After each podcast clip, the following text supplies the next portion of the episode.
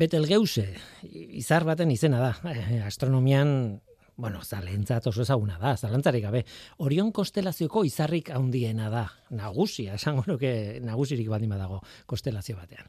Tira, izar gorria da, begibistaz ikusten da hori, erraldoi gorria, eta hori ura begiratuta antzeman egiten da, kolori gorreska duela, ez da teleskopiori behar horretarako.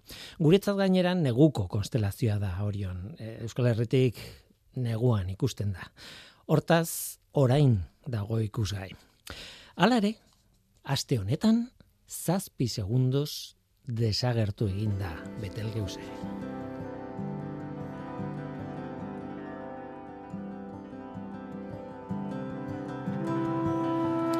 Betelgeuseren argiak gorabera asko ditu azken urteotan, bitxia da, ba, buru uste batzuk eman dizkigu eta, bueno, ematen ari da.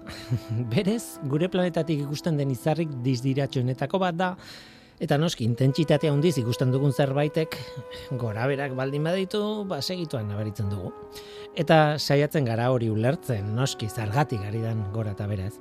E, eta beti ez da erraza izaten, jakitea, zergatik duen gora berarik. Duela urte gutxi batzuk, bat edo bi, ez dut gogoratzen egia esan, astronomoak kezkatu egin ziren izarraren argiak intentsitatea galdu zuelako bapatean, gero dizdiratxu egin zen berriz, gero galdu, gero indartu, gero galdu, horrela hasi zen zikloetan, eta inorketzekin zergatik. Eta dituen, ja, dituek diotenez, bere mota bereko izarrak horrela hasten direnean, lehertzeko zorian egon daitezke, hiltzeko zoriak zorian egon daiteke izar hori. Beraz, galdera zen betelgeuse, hain ondo ikusten den izarretako bat, hilko ote zitzaigun gure aurrean. Imaginatu, holako leherketa bat, ez pa! Azkenean badirudi esetz, beste arrazoi batzuk egon zitezkela, edo daitezkela, edo ongo direla e, intentsitatearen gorabera horiek izateko. Hemen orteko ferrokarrilan gainera hitz egin genuen horri buruz, Betelgeuseren goraberei buruz, eh, Euskal Herriko Unibertsitateko Zientzia Planetariko jendearekin. Tira, baina orain, beste kontu bat dago Betelgeuserekin. Zazpi segunduz itzali egin da. Baina horrek ere trampatxiki bat dauka. Zazpi segunduz itzali da lurreko toki batzuetatik ikusita. Beste batzuetatik ez da guztiz itzali da e, itzali. Eta beste leku batzuetatik gainera, mm, ez da ezer nabaritu. E, bueno, e, ez duzu antzeman e, alderik, ez, intentsitatean. Penintxulako egualdetik ikusita adibidez, bai, itzali eginda, Espainiako egualdetik edo Portugalgo egualdetik ikusita. Baina mendik, bueno, Euskal Herritik gehienetan Betelgeuse ez da ikusten lainotuta dagoelako, ez? Baina, tira, nola nahi ere, ez da guztiz itzali hemendik izarrak intentsitate pixka bat galdu du, besterik ez, baina ez da berez desagertu, nola esateko ez. Azalpena erresa da gainera, gure planetatik askoz gertuago dagoen asteroide bat, Leona izeneko asteroidea, Betelgeuseren argiaren aurretik pasada. Eta haren argia estali digu zazpi segundos. Toki batzuetan esaten zuten amar segundos. Bueno, hor bait kokapenaren gatik guztiz estali duen lurraldeetan efektu izan da Betelgeuse desagertu egin dela, argia itzali dela. Inguruko lurraldetan aldiz, leonak sortutako ilunantzean, ba Betelgeusek indar pixka bat galtu du. Tira, Betelgeuse, azte kontuak ekartzen dizkigu, ez, e, izar erraldoi gorria eta izar bat izateko sekulako dinamismoa du zale ontzat arekin ez gara espertzen azken aldi honetan. Ongi etorri norteko ferrokarrilera. Euskadi Erratian norteko ferrokarrila.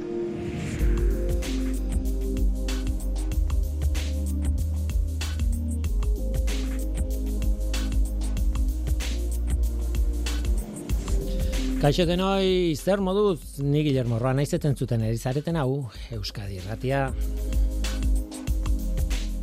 Gaurko saioa berezia da, bakit askotan esaten dudala hori, baina gaurkoa adibide bada. Berezia da, gai bakarra dugu. Eta ilusio zartuko dut gainera. Jadanik ezagutzen dugun pertsona bat ezagutu behar dugu. Ez dago gaizki ez da. Pertsona hori kimikaria da eta CFM materialen fisika zentroko komunikazioan egiten du lan. Eta norteko ferrokarrileko aspaldiko laguna da, aspaldiko ezaguna. Idoia Mujika Mendiola du izena, kimikaria da eta berarekin hitze dugu gaur, baina gaia ez da izango berez zientziako ohiko gai bat. Baizik eta bere ibilbide profesionala bera. E, bera izango da, gure gai nagusia gaurkoan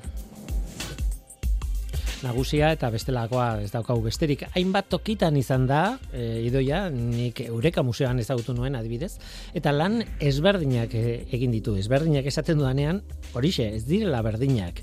Ezberdinak, baina neurri batean edo bestean zientziaren komunikazioarekin lotutakoak. Kontu asko ditu kontatzeko eta, bueno, bada garaia horri gurean toki bat egiteko. Guazen ba, hau da norteko ferrokarrila, zientziaz betetako hitzak.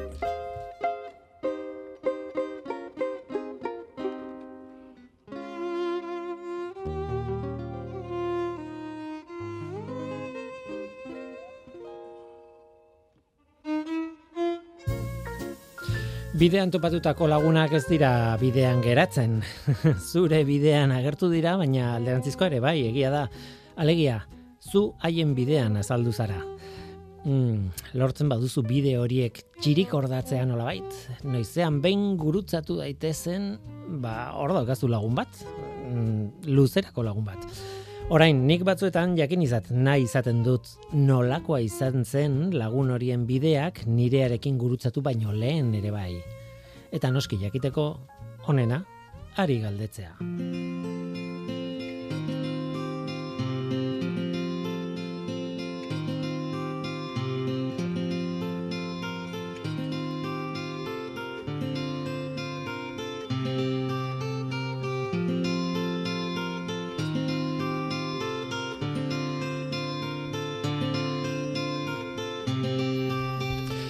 Ez da egia, ez da egia, zientziaren munduan Euskal Herrian denak elkar ezagutzen dutela. Denek elkar ezagutzen dutela. Ez gara herri txiki batean bezala bakizula bakoitza zein den eta ze familikoa den edo e, baina badago zure inguruko gune bat baietz hori betetzen duela.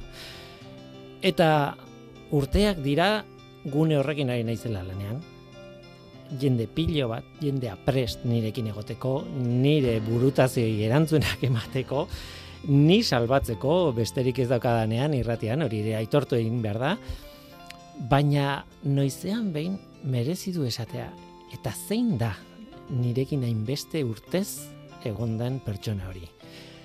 Eta noizean behin egiten dut, noizean behin ez dut gai bati buruzko elkarrizketa bat egiten, egiten dudana da pertsona bati buruzko elkarrizketa bat. Zientzian mm, bueno, eh, garrantzi minimo bat daukana, mm, bai edo ez, edo segun nola neurtzen duzun hori, ez da, zeinek dauka garrantzia zientzien. Bueno, ez gara hortan sartuko. Baina nire inguruan, norteko ferrokarrilean zeinek daukan garrantzia oso argi daukat. Eta gaur horietako batekin gaude. Idoia Mujika Mendiola gaix, kaixo ongitorri eskerrik asko eta barkatu atrakoa. eskerrik asko zuri Cesarrera polita. Bueno, eske egia da, e, zenbat denbora lana egiten Elkarrekin. jende pila batekin, mm. Eh, zuk eta biok bai. adibide bada, baina ez da badi bakarra, zuk esautzen duzun jendetzarekin, eta eta ordan kuriosoa da, badago, em, nola bait, gure azpiko kartelito batean jar daiteken zerbait, zu kimikaria zea, CFM zentrokoa zea, ez? E, fizikaren materialen e, zentroa, e, egin dezu hau, egin dezu bestea, osea, e, kartelitoa bukatuta hasten da kurrikuluma eta kontatu dezakegu hau eta beste eta baina zein da idoia mugika, ez zergatik domen, zergatik begiratzen didazu horrela. horrela oso oso modu honean, kaso honetan, eh? Baina eta eta gustatzen zaite elkarrizketa hauek egitea eta orain abendua iristen dela eta bueno, egu berri ingurua eta bar, ba gustatzen zait guazen gelditzea ez kontatu ez dakit zer e, zentrokoari buruz eta zerrekarri eta neure burua bakarrik ala eskatu zenidan eta horrela zen etorri naiz. Zuzara gaia gaur. Wow iduia mugika mendiola bueno eskerrik asko hemen egoteagatik eskerrak zuri benetan eh? aitortuko dizu lehenengo aldia dela etortzen naizela irratira, gidoiri gabe, lehenengo aldia dela, neure buruari buruz hitz egingo degula. eta plazerra eta aldi berean ba, ba peskat urduritasuna ere, zer gaitik ez asko. Benetan, A ber, asko zerrexago da menderatzen dezun gai batez hitz egitea, hori esatea neure burua zetela menderatzen. Bai, bai, baina- menderatzen duzu. Bai, bai, bai, baino, baina bai da egia, ba, oituta zaudela, bueno, nire intzat hori zabalkundean lan egiten, eta beti ez da itzakia baizik eta benetan gogotik gustatzen zait hitz egitea zientziari buruz, eta. Mm. askotan nik uste hori ere transmititzen saiatzen naizela, eh? Zen bateko pasioarekin hitz egiten duten. Orduan ez dakit nire buruari, aber, aber nola ateratzen zaigun, bota, bota. ondo aterako zaigu, seguro ondo ate- ateratzen zaigula, eta, bueno, bi- igual has gaitezke zure kurrikular, kur, kur, kurrikulumarekin, baina ez dakit horrek garrantzia duen. eh? Nik adibidez ez dudan ezagutu kimika fakultatean.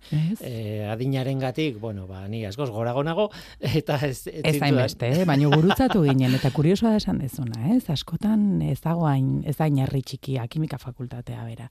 Ontzen ma geunden. ez- Donostian. Bai, donostian, ez geunden hainbeste. Eta nik ezakit nola eskapatu zitzaizkidan, ba, zu bezalako pertsonak Ez edo... baino bi mundu ezberdinetan Bai, bizi bai, ez? bai, egia da, bai, egia da. Behin Zu- karreran zaudela, edo gero ja doktora duza garaia egiten neonean ni, Mhm. nik uste zu ja kanpo Agian, eta bai, Nik bai. alde egin nuen laurogeita meretzian. Pentsa, bai, laro gaita meretzian, ba, ni hor, laro gaita meretzian, ostras, ni hor nere bigarren urtean nengoen karrerakoan. Claro, es que...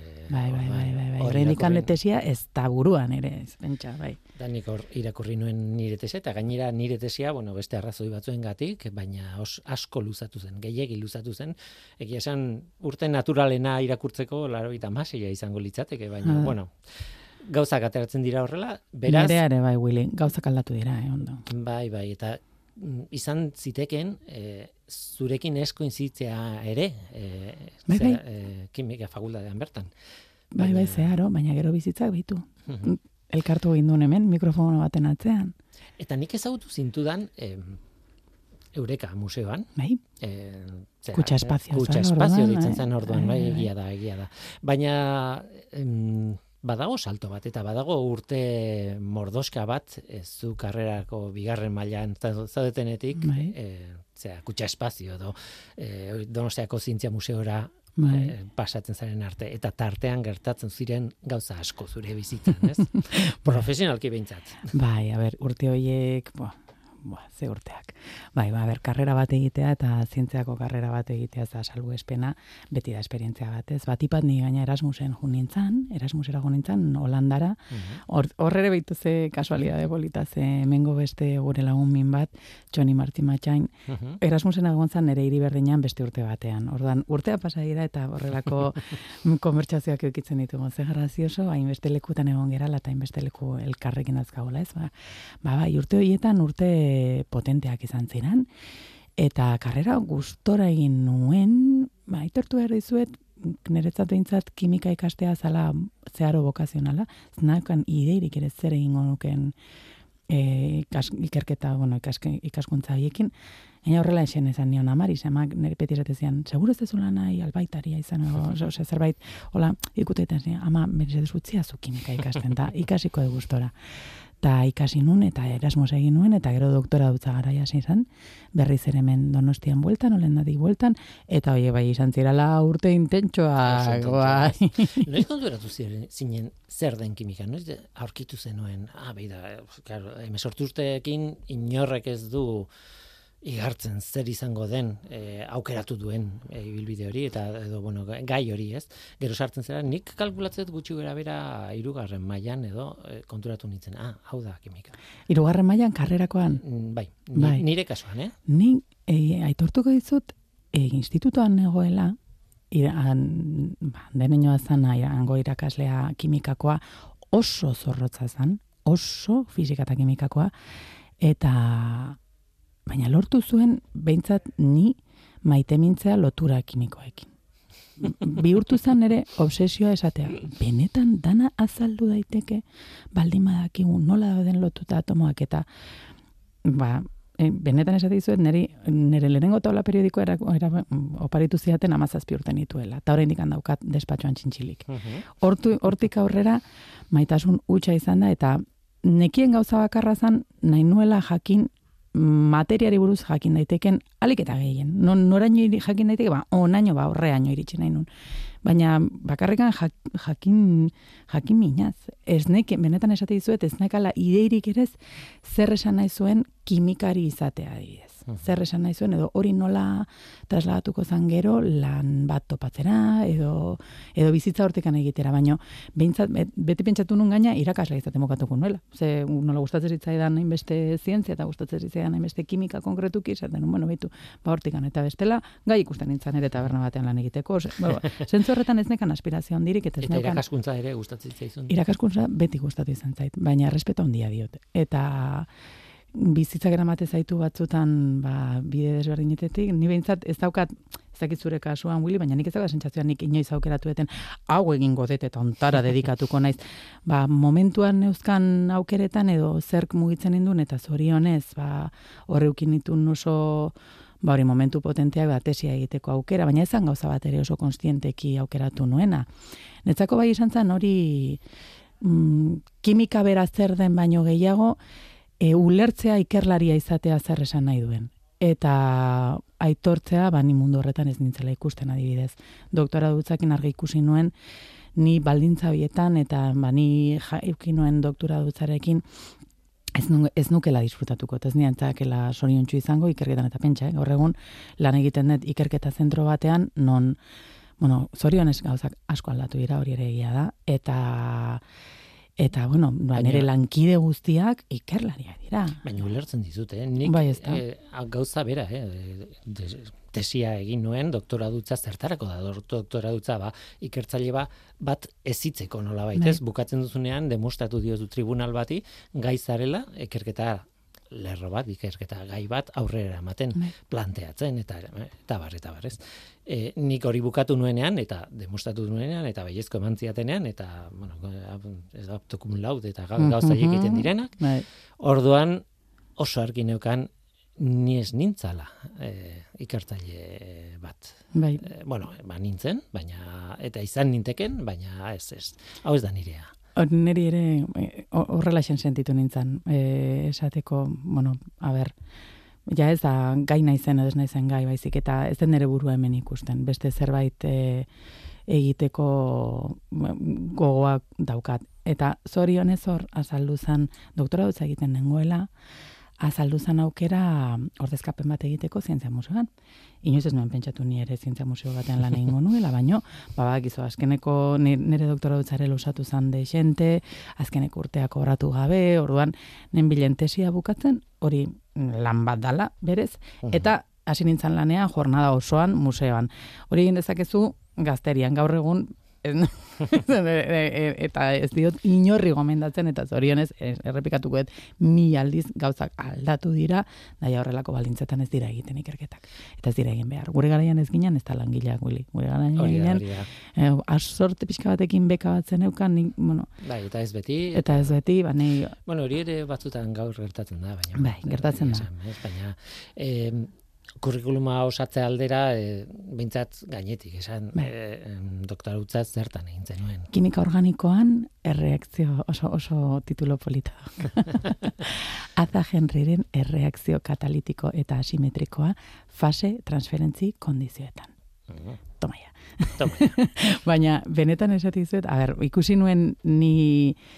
A ber, alde batetik bai neukan ikerketarako gogori eta gaitasun hori, baina bestaldetik ikusten nuen ni jendearekin egon behar nintzala. Baina akordatzen naiz, konturatu nintzala, nire tesia e, gai izan behar nintzala nire amonari azaltzeko zer Eta topatu nuen moduan. Naranja batekin eta laban batekin eta simplifikazio xume batekin azaldu nion zer egiten nuen eta zeintzan nire nire helburua eta orduan konturatu nintzen, ba, ia disfrutatu nun gehiago e, momentu horretan ba, hartu zerbait, kontzeptu zientifiko bat, eta eramoldatu jende guztiak ulertu dezan. Hori izan niretzako zen obsesio bat. Osea, niretzako ezakoan zentzurik ezer egitea ez manintz gai hori partekatzeko eta ez bakarrik komunitate zientifikoarekin. Nire jende maitekoenekin eta gerora ba hori bihurtu den nire nire bizimodua. Mhm. Saiatu ba bai, itzulpen lan hoiek egiten, zubi hoiek eraikitzen eta eta gaur egun nik neuk ez ditut sortzen e, kontzeptu zientifiko berriak, ez dut ikerketan jarraitzen, baino pila bat disfrutatzen de lan horretan. Dena den, adibidez, ezagutu ginen, zu museoan zinela ja, Bai? pentsatu dut pixkat geroago izan zela, zu Mhm. kontatu duzuna baino geroago, eta alde batetik, claro, museoaren divulgazioa egiten museoaren erakusketak zin diren, edo ze planteamenduak Bai. zin diren, edo hainbat gauza, hor zientzia museo bat denez, zientzia dago, baino berez museoaren e, bera, e, divulgazioa zen, baina horrez gain, zuek eta larraitz etxeberria eta egiten zenuten bestelako divulgazioa orokorra, ez? Bai. Ez, ez bakarrik museoari Hori da. produktu lotutakoa, ez? Bai, hor bere izan genuen gure lana, ka, zientzia museo batean lan egiten dezunean, alde batetik dago zuk esaten dezuna dela edukiak sortu, ba, izan daitekena erakusketa bat, behinbenekoa edo, edo ezan iraunkorra, ez? E, temporala dana. E, tailerrak sortu, animazioak sortu, baina beste aldetik, e, baita ere geneukan pixua handia, edo saiatzen ginean erantzuten batipat irratiekin. Nik museoan irratia diskuritu nun, eta hor sortu zen, ba, nik esango nuke erraix bizitza guztirako maitasun bat, ze pila bat gustatzen zait irratia. Dudari gabe da nire mediorik gogokoena. Telebistak beste gauza batzu dauzka, baina irratiak ematen dizuna, eta goxotasun hau, gertutasun hau, Anai arrebagara. Bai, eh, bai. anai arrebagara eta, eta inguruan dituzunak ere. Baina ez bakizu benetan ari naizela. Gaina orain ba, duela gutxi pare bat saio grabatu behar izan ditu telebistarako eta batzutan gustora egiten ditut. Baina beste batzutan sentitzen dut mai gainean jartzen dana telebistan zaudenean ez dala ez e, ez dakit ez kontatu behar dezuna, ez nola kontatu behar dezun, izan behar da nola esate diate beti tiene que ser muy visual. Digo, bai, bai, bai, ingo deu, ingo deu, baino Claro.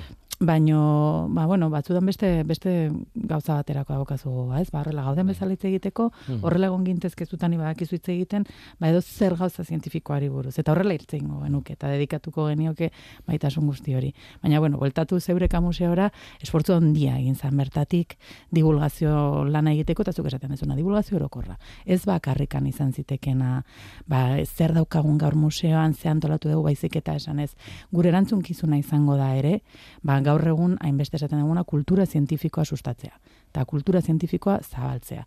Eta hori da nik uste zerbait asko aldatu dana eta mm, eragile asko kulertu dutela hori jende askoren erantzunkizuna izan behar dela. Ez Mhm. dala egongo bakarrikan kanal bat, ez dala egongo erakunde bat hartuko duena edo beranatuko duena kultura zientifiko guztia, baizik eta bakoitza bere esparruan, bakoitza bere albideekin saiatu behar dala zabaltzen. Eta ez bakarrekan zuk egiten dezuna.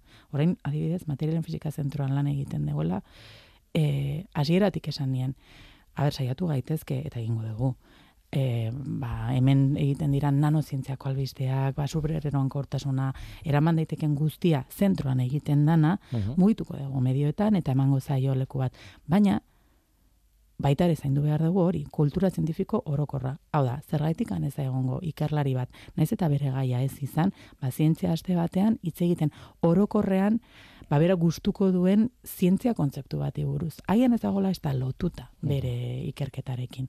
Edo nire ikerketa zentroan asko gertatzea da adibidez, teoriko hutsak dirala. Asko, orduan esaten dut, eske nik Ni ezin dut egin, bai, ez- baina nik ezin dut egin zen, nik, claro, teoria egiten dut eta ze jungo naiz hor, ordenadore batekin eta esaten dira, bueno, a ber, ikusiko deu, lasai, a ber, bitu, esperimentutxoa, ba, nik, zer, nik zer, ez dakiz zenbat aldiz egun digun ja, maizenarena, fluido ez dut ondar badala. Asko esate diate, ez dakat ez zer ikusirik nerearekin, baina ze ondo pasa deten, ze horregon dira umeak sartzen, eta, eta, ba, bai, ba, hori ere zaintzen dugu. Gauza bat, egingo izut galdera, galdera gaiztoa. Venga, bota. nire, nire, nire bizitza divulgatiboa honetan, profesionalean, eta topatu izan ditut, ba, batetik, e, zientzia ulertzeko gogoa nik uste dut, eh, sartu nintzenetik, hazi egindala, eta hori komunikabideetan islatzen da, adibidez, ez? E, e, gara hartan nik tesiai gara, e, tesiaren garaian oso oso divulgazio gutxi zegoen, e, oso oso albiste, eguneroko albisteari begirako divulgazioa, gero ugaritu zen izugarri, baita ere posibilidadeak zabaldu ziren. Bai. Eta iritsi zen momentu bat, ba, bueno, nola bait, esan dezakegu komunikazio zientifikoa eta mm, kultura zientifikoaren komunikazioa egiten dela. Vale, no, horraino ondo. Baina... Orain, gogoratzen dut pedagogo bat elkarrizketatu nuela Joaquin Torregrosa, beti epatzen dut berdina eta jendeak okoteraino egongo da Joaquin Torregrosa hitz egiten dudanean, baina berak oso kontzeptu argiak zituen buruan. Eta esaten zian, e, elkarrizketaren hasiera izan zen, esaten zian, gogoratzen duzu Willy kosmos seria, eta nik esaten, noski, Bai, bai. jo, eta ze politan, eta esaten zian, baietz polita. Bueno, ba, inkesta bat egin zuten kosmos seria bukatu zenean. Eta jendeak flipatu egin zuen seriarekin, baina jarraitzen zuen pentsatzen atmosferatik kanpo ez zegoela grabetaterik, e, planetak flotatzen ari ziela espazioan, ez dakiz zer, alegia, oinarrizko kontzeptuak ja ez kontzeptu eh, sofistikatuenak, ez Ja. oinarrizko kontzeptuak ez zen ulertu. Flipatu egin zuten ikuskizunarekin, baina oinarrizko kontzeptua benetan transmititu nahi zuenak, ba, bueno, ez dut esango inorrek ez zula ezer ikasi, baina Ah, generalean inkesta batean eta estatistikoki ez zuten lortu zientzia benetan traslatzea. A ber, e, urte asko pasa dira, oso ezberdin egiten dira e, divulgazio zientifikoa orain, e, e, bueno, e, bai irratsaioak, bai telebista saioak eta ura oso ona zen eta berriz ere ikusiko nuke, oraintxe bertan gustora piztuko nuke telebista eta ikusiko nuke. oso, oso, oso ona. Eta mm, han erabili zituzten testuak eta bar, marabillosoak ziren, are gehiago, Daba Sobel, e, gioilari bat, elkarrizketatu ahal izan nuen, e, iruñara etorri zen, kongresu batera, honintzen berarekin, eta emakume hori zen marabillosoa. Mm. Liber, liburuak irakurritan euskan, bueno, en fin, izan zen topaketa. Eh, buf, ez dakit, bueno, no, topatu ez, baina izenarekin geldituko Ez naiz. daba sobel, daba bai, ubekin, daba sobel. Eta oso interesgarria. Baina beti gelditzen naiz historia horrekin. Zenbateraino ikuskizunak eklipsatu egiten du benetan zabaldu nahi duguna. Bata bestearekin, bata besteari gabe ezin dugu erabili. Argi dago ikuskizuna erabili behar duzula. Baina nola lortzen duzu benetan Bai, bai. hor dagoen zientzia komunikatzea. kriston erronka da. Eta arrazoia ez gaina, gelditzen bazea ikuskizun utxean, edo egiten badezu horrelako superprodukzio bat, ba, pixkat esaten ari zerana, ez? Osea, dakienak disfrutatzeaz gain, ba, Mhm. bere eduki hoiek oraindik sendoago ukiko ditu, baina agian beste pertsona bat, bai, berria ikusten esango ze polita eta ez dago ondo jakiteri. Horregatik ikuste dut esfortzu guztiak eh mai gainean jarraitu behar dutela.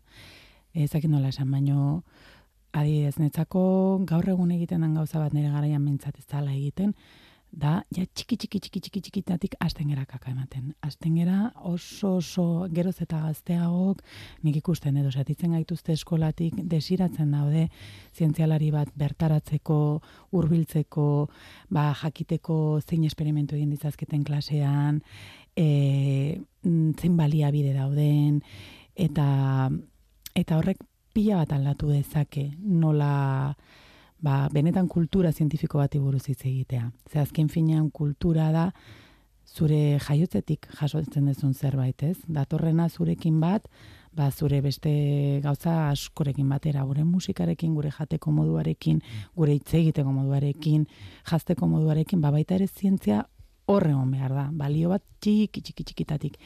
Eta gero, hartuko dizut hor botatakoa, ze bueltatuko naiz berdinera. Irratia. Osea, ni telebistarekin pixka bat, zen ni neu, telebista erabiltzen dut, nahi detenean, encefalograma plano bat lortu. e, benetan, osea, geroz eta gehiago konturatzen naiz hain nekatuta nagola, eta hain- hainbeste jendek ni barne lan egiten dugula pantaila baten atzean, gero nire denbora librean, pantaila bati eskartzen diodan gauza bakarra da e, nere burua pakean ustea. Eta ja, orduan beste baliabide batzuk erabiltzen ditut zerbait ikasi nahi detenean. Adibidez, ni ba nahi badet filosofiari buruz ikasten nik ez dokumental bat ikusten. Nik liburu bat irakurtzen dut. Mhm. Eta orain, zergaitik et post, podcastak. Ni, netzako podcasten mundua, pff, osea, Bai. izan da nire, mm, bueno, mm, iraultza, eta e, aurre ikusten nuen iraultza, bueno, ez nuen aurre ikusten, baina hain pozik nago, ze benetan formatu hori zenbat jende gerabiltzen duen, ze plataforma irekidan hor, eta ze jakinduria lekua ez, ba, topatzeko hainbat eta hainbat esparruetan. Eta horre zientzia dago sartuta. Mm. Zenbat podcast zoragarri dauden, bueno, podcast esaten detenean da, garai batean irratsaioak zirana, gero, bazuena ere nahieran dago, esan hor, hor dago aukera bat, nahi dezunean, nahi dezun moduan zuri ondo datorkizunean, mm. entzun dezazun, nahi dezunan eta Idoia Mujika berdin irratia gehi podcastak. gehi, gero, e, ba, lasai hon nahi duenean eta bai, deskonektatu nahi duenean. Eta agian, ba, kalsaganen hori ikusten dezunean. Hori telebista zen. Bai, telebista da, edo ikusten dezunean beste programa bat, ba, baita ere, utzi behar dugu jendeari momentu horietan lasai egotea. Baina momentu hori ez da behar deguna benetan esateko. Baina ikasi dezu kultura zientifikoa, bueno, ba ez, baina agian lortu deguna bai da gutxinez ez zeukitzea horrelako ba, atzera botatzea zientziak, ez? Baita ere sartzen duzu beste mundu batean dana, ba, ba lasaia den momentu batean, ez? Un momentu la de ocio, eta zaudela ba, ba poze sartzen dezula horrelako zerbait, eta zergaitik esen, ba, zure konklusioa dela, ze polita, bale, ba, hori ere balio zait, esateko mintzat, polita eta zientzia mm, esaldi berean sartu dituzu. Ja, irabazi dugu, zerbait, irabazi dugu zerbait, baina agian momentu hori ez da izan, ba, non zu konturatuko dezean, zeintzuk ziren Newtonen legeak, eta gravitatean olakoa dan, eta bar, orduan, ni beti hor, beti esate oso optimista naizela. Ez dakit optimista naizen edo ez, baina baita ere, batzutan, iruditze zait, e, eskatzen diogula, egiten dugun gauza bakoitzari, izan da dila dana. Eta agian ez da, dana. Agian ez dezu lortzen momentuan dana. Baino, baina gutxika gutxikala xirimiri bat bezala, eta mm. hor zaude, baita ere zaude, ba hori, e, parre egiteko espazioetan, lasa egiteko, loku luskartzeko momentuan, ba, neri ere, ondiru itxez, eta ez lo hartu zientziako dokumental bat ikusten. Bueno, ba, ez du ez ikasi, ez, baina, bueno, baina bintzat hori aukeratu du, lo hartzeko. Eta bere subkonstientean nolabait, ba, txertatzen goaz, sartzen goaz, txiki, txiki, txiki, txiki. Zenbatek jartzen duten, norteko ferrokarrila eta hoian sartzen dira, eta lo gelditzen diren, aitortu egin diate, pertsona batek baino gehiagok. Baina zora garri, hori, hori izan daiteke, hor subkonstientean nolabait, eta hor aukera aktibo bat dago esateko. Zeinekin oeratuko naiz, norteko ferroale. Ez naiz eroso gongo norbaiten subkonstientean sartzen bali eh, hori hori aurretik esan da. Guazen bueltatzera ido ja mujikaren bizitzara, pues, eh, aipatu dugu eh, Eureka Museoa, bueno, garai hartan kutsa espazioa, gero Eureka Museoa bai. izatera pasatu zena, Donostiako Zientzia Museoa da azken batean, baina gaur egun gainera fisikariekin zaude, fisikarien munduan sartuta, ez? E, CFM e, zentro hau e, e, zientzia, materialen zientziaren e, zentroa, baina oso lotuta dago inguruan dituen guztiekin, batez bai. ere DIPC-rekin, Donostia International Physics mm. Center. Bai, bai, bai, hor daukagu pina e, polita. nola kontatzen duzuzuk e, museotik zentro hietarako saltoa, zergatik, noiz, e, zer gertatu zen, e, bueno, zer kontatu daiteke, no? ez dakite. bueno, a ber, nik uste ja urteak pasa irala eta kontatu daitezkela, oza, bueno, dakizu. Ez dute zer eskabroso eskatu. Ez, ez, ez, ez, baina, baina baitaren, osea, urteak pasatzen dira, ez dira alperrekan pasatzen da bakeak egiten dituzu gauzekin, eta eta beste modu batera ikusi ikusten dituzu, ba, gogorrak izan ziren momentuak, ez ni, ni, beti esaten niretzako zientzia musean egiten duen lan, nuen lana, izan ziteke lan ere bizitzako lana. Zora garria ba, lan egin nezakenean, baina iritsi izan puntu bat, ba, gaur egun badakizue gaina istear dagoela, zen mugimendu dauden hor, ba, orduan imaginatuko duzuen moduan, ba, giroa ez egon ondo. Eta hori ere esan behar da. Azkenean, lan bat, bain bintza balantzan jarri behar dezu pertsona bezala, ez? Ba, zer, zenba gustatzen zaizun zure lana, eta zer nolako baldintzatan zauden lanean. Ta, ba, bueno, ni momentu horretan, mm, ikusi nuen aukera joateko, eta aitortuko dizuet nire intentzioa zala justa ama izan nintzen, urte betez ezkaten ere txikiek, eta bizitzan ez nuen inoiz gelditu. Gelditu ez baja batean, ez ba, hola, esateko zer egin nahi nire bizitzarekin. Eta, ba, bueno, museoa usteko aukera izan nuen, eta, eta esan nuen, barein, urtetxo bat pasakoet, eta benetan prentsatuko ez, karo, ordura arte izan zan zana, bueno, tesia egingo dut, venga, da, venga, a ber, zerra nau, eta venga, ingun. Eta tesia egiten nengola, izu lantxo badago, eta hor pasan ditun zazpi urte, eta bi urtu nun nere, nere bizimodu bat, ez? Baina, inoiz ez konstienteki e, erabakiak hartzen. Horren erabaki nun hori, urte bat, hori zan erabakia, urte bat hartuko nuela, ba, pentsatzen, aber, ezkuntzara zuzendu nahi nuen, orduan horretarako ere, ba, ni errespetu guztiz, esate izu edana, netzako, e, gauza bada zientzia jakitea eta beste gauza bada zientzia irakasten jakitea. Hor mm. aipatu duzun pedagogoa mm, mm, dudari gabe bat etorriko zen. Osea, errespetu asko eduki behartzaio irakaskuntzari. Eta hor nengoela, Javi Ezpurua, dala gaur egungo Euskadi saria, haupa bai. Javi zorionak, eta hemendikan, bueno, pertsona zoragarri bat, ikerlari zoragarri bat, eta CFM-ko zuzendaria zen horrela. Orduan, eta berak, ja esan zian, behitu, pertsona bat emila gabiltza, postu bat sortu nahi degulako nik lan egiten duten zentroan. Aurkeztu zaite? Denek esan nien, jo, behitu, orentxe bertan harrapatzen azu, baina, bueno, ba, hola, irekizan postua, iru hilabeten eramazkila lehenengoz, lanik gabe, eta lehenengoz, ba, lasai nerumeekin eta eta pentsatzen nere gauzetan abertze egingo nuken eta ba, eta aurkeztu nintzen eta eman ziaten. Eta ba, beste erronka bat irek izan hor eta eta aitortuko dizuet pila gustatu zitzaidan.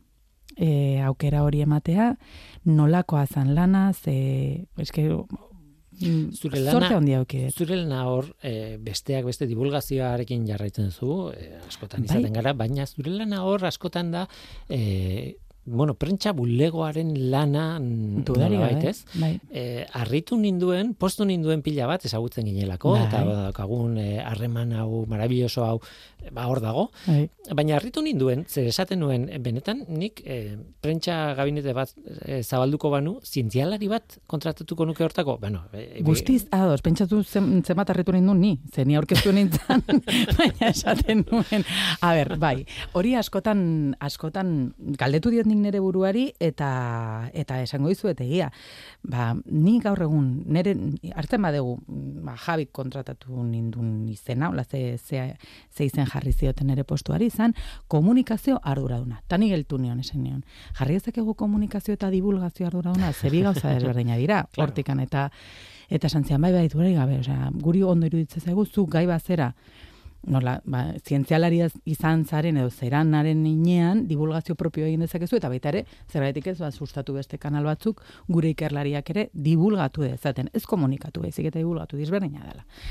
Eta hor, eman zidatena zen, horri txuri bat. Eta bai, hartu behar nuen ardura bat, nik inoiz ikasi ez nuela. Egia da ere, Eureka Zientzia Museoan lan eginda, ba, gutxi gara bera, ba, prentsa barrak zer diran, prentsa horrekoak zer diran, baina bai errespetu osoz eta hor, aitortuko izuet, ba, beti bezala laguntza eskatu behar dezula, eta azkenean egon nintzen begiratzen, bueno, ba, master bat ingo de komunikazioan, eta azkenean egiritsi nintzen konklusiora, e, bueno, nintzat horrela esan zidaten, eske mango dizugun guztia egin dezu. Eta ez diezun egin ikasiko duzu, ze bertan dago, batzuk aipatu duzu DIPC, baina nanogunen dago itziarrotegi. Mm Itziarrotegi adibidez da, ba, berari gertatzen zaio kontrakoa, bera komunikazioa ikasi zuen, bai. eta zientzian egin du nolabait espezializatu da, ez? Zientzia komunikazioan, danik kontrakoa, ba, zientzian, mm, zientzia ikasi nuen, baina, ba, egin detena da ikasi komunikazioan. Eta ez bakarrekan komunikatzen ni, baizik eta zuk esate dezuna. Ba, nola eramango dugu ikerketa zentro baten komunikazio plana, zer da komunikazio plan bat. Ordan eri beti ikastea hainbeste gustatzen zait.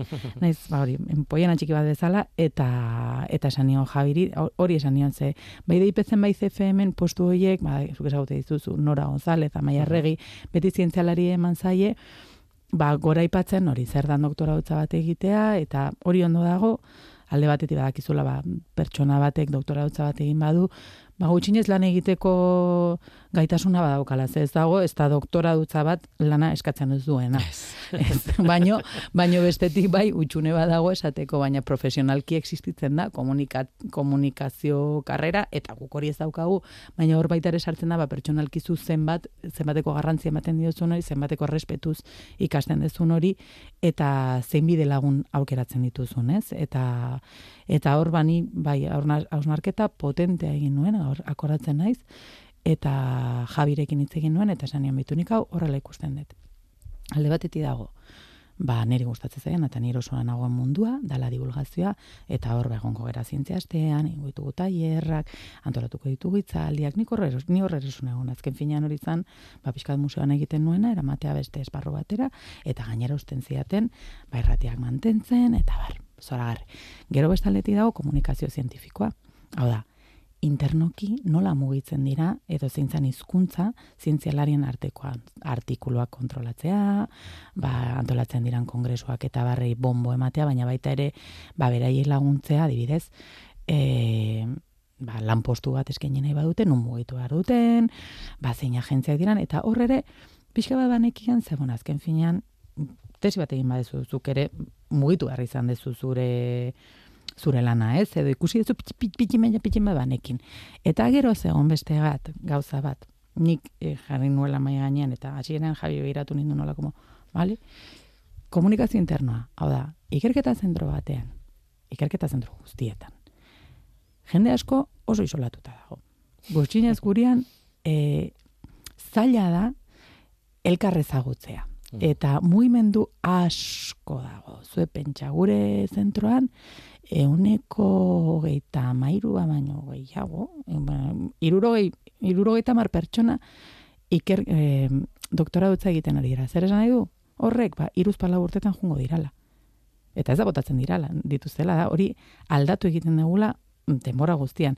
Bueno, baina eske beste euneko hogeita amarra, doktora dutza ondoko ikerlaria dira, orduan betere itinirantzia batean sartuta daude. Zertan, ba, zer, zer esan nahi du horrek, ba, gure plantillaren euneko iruro eta marra baino gehiago mugitzen dala. Hmm. Eta oso denbora tarte gutxian, jendea ezagutu behar dezula eta komunitate bat sortu. Eta interesa euki ba, ondokoak ze egiten ari dan. E, zein da nire despatxo alboan dagoena. Eta hor ikusi nuen, ba, gabezia bat zegoela edo hor lagundu nezakela. Eta, bueno, ba, hasi nintzen ere, ba, hausatxoak egiten, ba, Eureka Zientzia Museora txango antolatu genuen, hasi ginen e, antolatzen itzaldiakola ba, gure artean, eta eta zientzia astea ospatzen genunean, ba, gero bazkaltzera joten ginen elkarrekin, tontakeri bat dira, baina benetan komunitatea egitea oso garrantzitsua dela.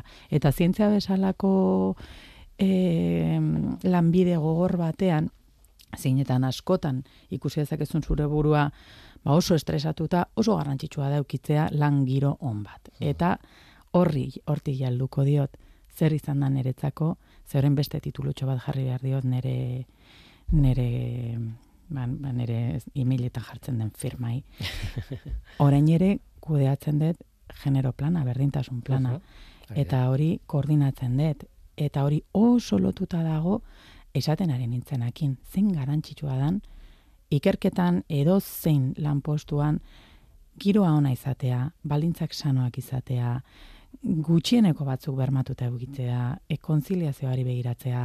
Orduan nere nik esango nuke gauzarik iraultzailena izan dela dana nere karreran pentsa, momentu hontan ez naiz berdintasun teknikari bat, baina zenbat ikasi deten. Mm Zenbat kurso egin ditudan, zein gustora egin ditudan, zenbat sinisten dutan horretan, eta hori bai ezin nuela horre ikusi. Ez, eh, ba, amazazpi urteko idoia hori zegoenean, ai, amalotura ioniko abitu ze polita, horri ezin nion hitz egin berdintasunari buruz eta horri ezin nion hitz egin ba zer dan gaur egun eretzako feminismo hitza, zer da emakumeak zientzean, zer da ba, gure ikerketa zentroan eukitza ba, protokolo bat martxan ba, ba, hori jazarpen guztiei e, erantzuna emateko, ez bakarrik emakumei gertatu dakiekenak, por supuesto baietz, baina maila beste maila batean, ez horrelako e, lan mota vertikalak, ez? Bazuak izu zer dan hori, le? ikerketan nola izan den historikoki, hau da katedra bai, hau da bestea, oso jerarkikoa. Bai, bai, oso, eta horrek hori oso inguruna arriskutsua dira. Eta aldi berean sinisten dut biziki, hori konpontzen badegu, erakargarria izango dela emakumeentzat. Eta horrekin gauza asko konponduko ditugula bai gaur egun konpondu behar diran gauzak, ze arazoak daude, danentzat, baina bereziki emakumeentzat eta zezaila den lan egitea mm, gustora onda dilako jendea, ez? Ez ematen du konfliktoa bere sortuko dela, hori badakigu eta eta sortzen, eta sortzen da eta eta orduan Bai, baina... horretan zaila da, eh? zaila da. Bai, zaila da. E, egunerokotasunean zaila da, baina egia da ere asko laguntzen duela eta nik hau ba, galdetzen diatenean nola egiten ez zuen beti esateet, e, ki behar dezu, zuzendaritzatik e, bermatuta apoio guztia eukiko dezula. Hau da, azkeneko erantzun kizun ez zurea. Eta ez zerala zu esaten. Feminista naiz, e, gora borroka, e, berdintasuna, ez, hori plan dela, hori serioa dela, ez dala zuk hartzen dezun erabaki bat, baizik eta dala zerbait transversala hmm. zentru guztira, eta hori horrela izan behar da. Eta benetan erakundeek nahi badute, aldaketak egotea e, jendeak erantzunkizun hori hartzea esateko benga bai, nik koordinatuko dut plana, eman behar zaie laguntza guztia. Eta eman behar zaie, esaten detenean hori, esaten hitz egiten ari nahi zuzenean, zuzendariei. Hor, serio hartu behar da, goitik, zergatik, ze gero, oztopoiekin topatzen zeranean, eta resistentzia hoiei aurre egin behar diezunean, nik askotan, esan dut, bai bai entzute dizut, oso ondo, baina e, atez konfunditu zea. Kejatzen zea, zaizu gustatzen, aburrela izatea, besterrele, juntzaite zuzendariaren gana. Ez etorri nere gana buiaka, ze ni hemen, osea, ne, ados nago guztiz, e, e, ba, ideia hauekin eta erabaki hauekin, baina nek ez erantzun gizan hartuko. Eta esaten dut serio, ze azken finean bestela beti gaude emakumeak, lehenengo filan, gaina orain ni nere postua gertuago dago administraziotik eta oso arro esaten dut hori, kriston lana egiten da departamentu horretan, eta askotan, ba, urbiltzen zaizkizu, ba, nik ez dakit zergaitik handa honen gaizki ikusita idazkaria izatea. Zakizu nola hitz egiten zaien idazkaria gaur egun orain dikan. Mm. Da, niri hori tokatu zaidanean, gara, ba, ni zorionez, ba, erantzun gizun gehiago daukat, eta ni gaitasun daukat erantzuteko, eta askotan erantzun egin, eta esateko barkatu, baina niri horrela ez hitz egin. Jun kalera, sartu berriz, eta etorri berriz. Eta, bueno, ez askotan, eh? Ba, ez askotan, baino, baino, arrazoia dezu gai hauek zailak dira, erresistentziak daude, ikerketa oso mundu polita da, oso erakargarria da, eta konfunditu daiteke, ba, nola, danadan berria, eta danadan modernoa, ematen du izango da lengurune bat, e, ba, pixka bat machismotik kanpo, eta ez da. Eta baina leku guztiak bezala, orduan hori ja ikusten duzu momentuan aurre egiten diozu, eta esango dizu egia askoz gehiago dira topatu ditudan bide lagunak, askoz gehiago dira gutxika gutxika zenbat disfrutatzen diran lortzen dituzun aurrera pauso txikia bat pentsa didez, lortu genuenean bilerak egitea goizeko behatzi territatik arratsaldeko laurak tartean. Inor kanpo ez gelditzeko, ze zure bizitzaren momentu batean zaintza ardura badauzkazu eta ez nago bakarrekan esaten aita edo ama baldin bazia zaintza baldin badauzkazu, ba seguruenik asko zer oso egongo zera bilerak jartzen baizkizute lan ordu hoietan eta ez derrepente, ba, ez, gaur bilera arratsaldeko zazpitan, ze voltatu naiz Cambridgeetik eta justu bihar daukat konferentzia bat, bale oso ondo, gizon txuri eta zoragarri zure bizitza ba, astakeri dana, baina ni utzi nazu pakean atxaldeko zazpitan, ze mhm. agian zinera guna edet, hori azteko. Ja. Sartu garenean, esan diazu. Mm, jo, ja, iz, ni irailan nago oraindik. Ni duela hainbeste gauza egite dituzu eta horrek ez du esan nahi ez zaizkizu ni gustatzen, ni gustu oso eh. oso zuentzun da oso oso argi dago esetz. Galdera bat egingo dizut eh, azkenekoa ja bukatzeko eh, bueno, elkarrizketa luze honetan ja berrogeita bat minutu okerrez banago, ja ba, ba, ba, bai, bai, bai. Ikusten nola irailean nago, Baina, hori, da, hori zen nire intentzia, lasai hitz egitea zurekin eta lasai intzutea zuri. Zer dago zientziatik kanpo? Hori da azkeneko galdera. Zen nik eh, zientzia, claro, claro, idoia mugika mendiolaren bizitzan, zer dago zientziatik kanpo? Nik oso barneatuta daukat kimikaria naiz dela doktorea nahi duzuna irratean bai. egiten dut zientzia programa bat. E, zientziaren inguruan naiz irakurtzen hitz egiten ez dakit bai, bai, baina oso argi daukat nun bukatzen den eta mundu oso zabal bat dagoela zientziatik kanpo. Eta idoiaren munduan? Nere mundua oso zabala da zientziatik kanpo eta gaina asko zaintzen dut. Ze zorionekoak gu gure profesioa gustatzen zaiguna, lanbidean disfrutatzen duguna, baina zuk esate ezuna limiteak jarri behar zaizkio. Eta ni jartzen diot, eta nire bizitzan, zientziatik kanpo daude. Bueno, azteko nire bisemeak, leon eta Haiekin pasatzen dut, benetan esate dizuet. Osea, kriston parra bota ditugu berriz ere azte buru Eta sortzi urte dazkateia, eta ez dakit nola pasadan. ez dakit nola pasadan, sortzi urte dauzkatela dagoeneko. Ze gustatzen zait asko, ba orain kantatzen hasi naiz. Ara? Aspaldi neukan, bai, amatasunakin ere gertatzen zaizu ba zure denbora. Dutxatik kanpore. Bai, dutxatik eh, hori da, hori da, hori da. Dutxan egiten nuena, ba orain profesionalki. Profesionalki. Ez, profesionalki. ez, Baina, beitu, esaten dizuena, nire asko gustatzen zait ikastea. Orduan ja nago pentsatzen, ba, jubilatzen naizenean zer ikasiko dudan. Eta dana dago lotuta, ez dauka zer ikusirik zientziarekin. Gustatuko litzaidake, benetan filosofia, lasa irakurtzea, benetan ba, berrikustea, ba, aintzinako filosofoak, baina gaur egungoak ere ez, ez daukat ideirik ere ez, eta asko gustatzen zait, eta psikologia, nire, nire mundua oso lotuta dago osasun mentalarekin. Ni neuk ere nire arazotxoak euki ditut, bueno, arazotxoak, arazoak, eta geroz eta gehiago konturatzen naiz, ba, mundua beste modu bateko izango litzatekela horri arreta pixka jarriko bagenio. Orduan, ba, baita ere psikologia, zergaitik ez, gustatuko litzaidake ba, gehiago jakitea. Baita ere, ba, ikusten detelako orain ere txikiak ordatoz eta eta ikusten dut. Ze, ze, za, zer oztopokin topatzen gean hasiera hasiera hasieratik, ez? Eta ba, ba, bide hori e, asko ze politagoa dala, baldin badaukazu orduan ondoan profesional bat, eta zoritxarrez ba, gure herri honetan dirua baldin badaukazu profesional hori kontratatu alizateko nere kasua dala. Eta zenba lagundu dian neri terapiak, eta zenba lagundu dian neri, ba, bete esku eukitzea ondoan horrelako profesional bat. Eta, eta lagunak, nik asko maite ditu nire lagunak. Eta, benetan. eta...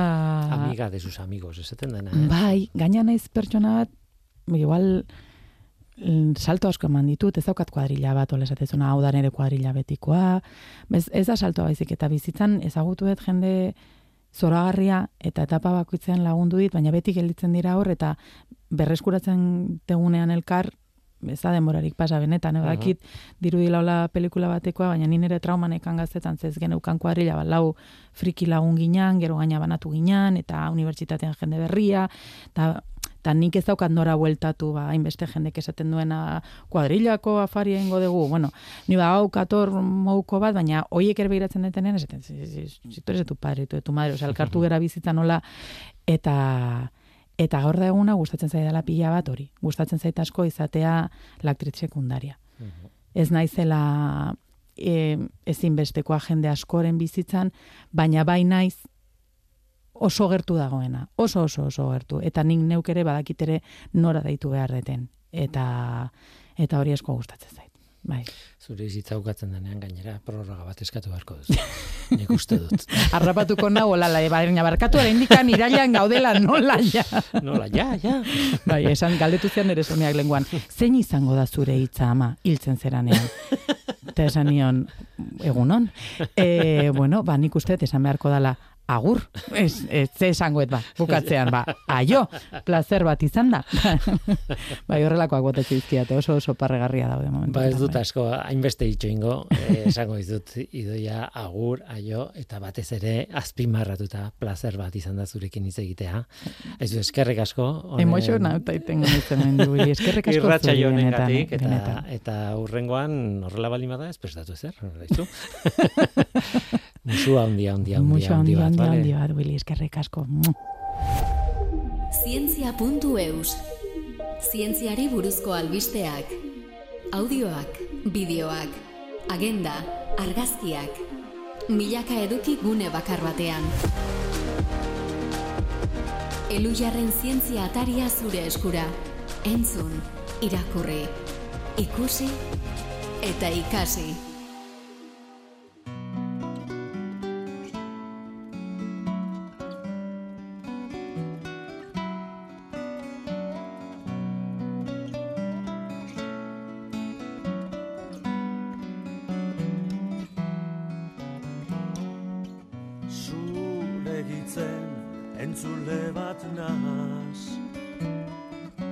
Entzule simple bat minju Onaino gaurkoa, gaur gurekin idoia mugika, eskerrik asko idoia, eta eskerrik asko zure ere bai entzule, badakizu, gu hemen gaude.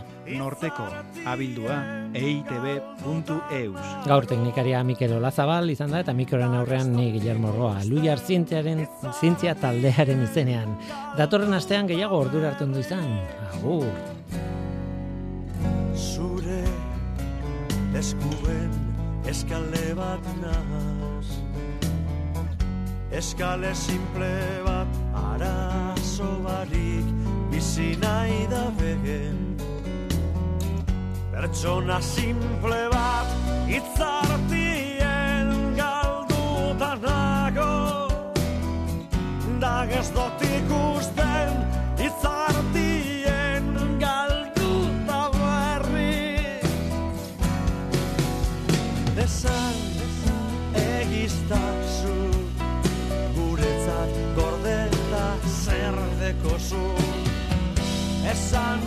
esan behingoz guretzat geroak zer dakarren.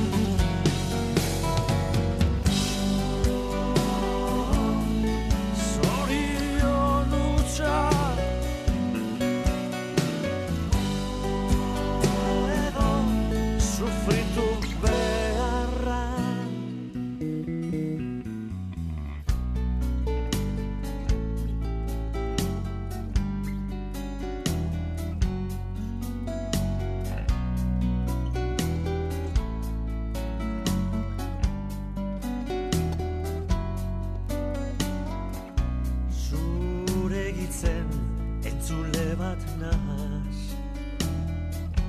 Entzule simple bat